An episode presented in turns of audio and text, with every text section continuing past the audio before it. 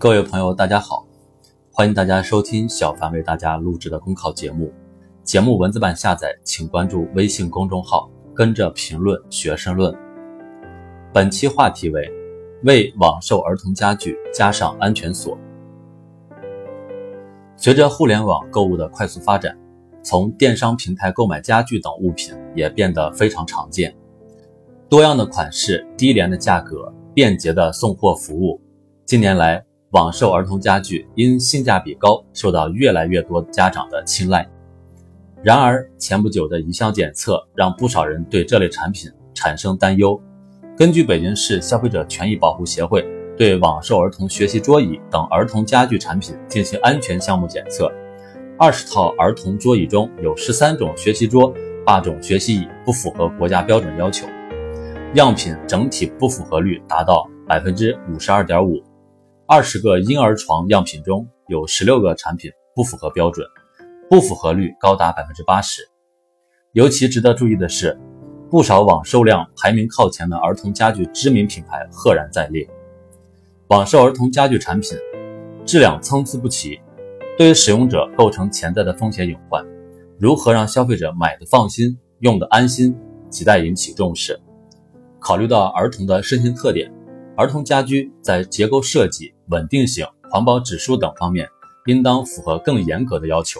其实，作为强制性的国家标准，《儿童家具通用技术条件》专门对儿童家具质量标准和安全要求做出了详细的规定，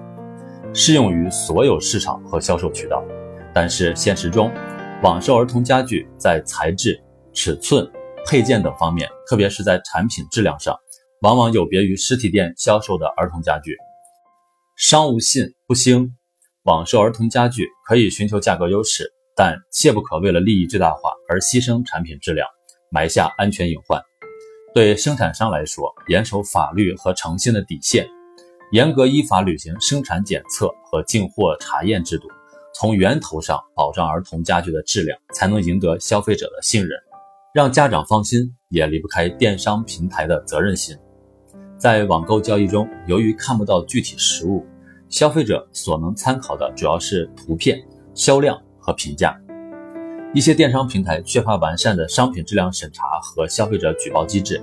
给不法商家在平台投放低质产品提供了可乘之机，导致图片与实物不符、刷单炒信现象严重、退货换货渠道不通畅等问题频现。今年一月一日。中华人民共和国电子商务法实行，对互联网等信息网络销售商品或者是提供服务的经营活动做出了一系列要求。电商平台应该充分的履行对儿童家居网店的监管责任，对上线的产品质量和评价认真把关，严控以次充好或者刷单炒信等行为。同时，电商平台还应该完善举报机制，畅通维权渠道。切实维护好消费者的合法权益，应当看到一些不法商家之所以铤而走险，说到底还是违法成本相对较低。互联网不是法外之地，儿童安全亦无小事。市场监管部门、消费者权益保护组织等相关机构应当多措并举，形成合力，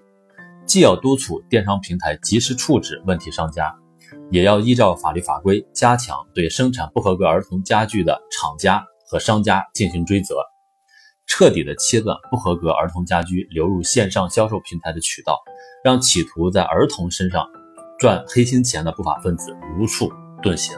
少年儿童是祖国的花朵，理应得到更好的呵护。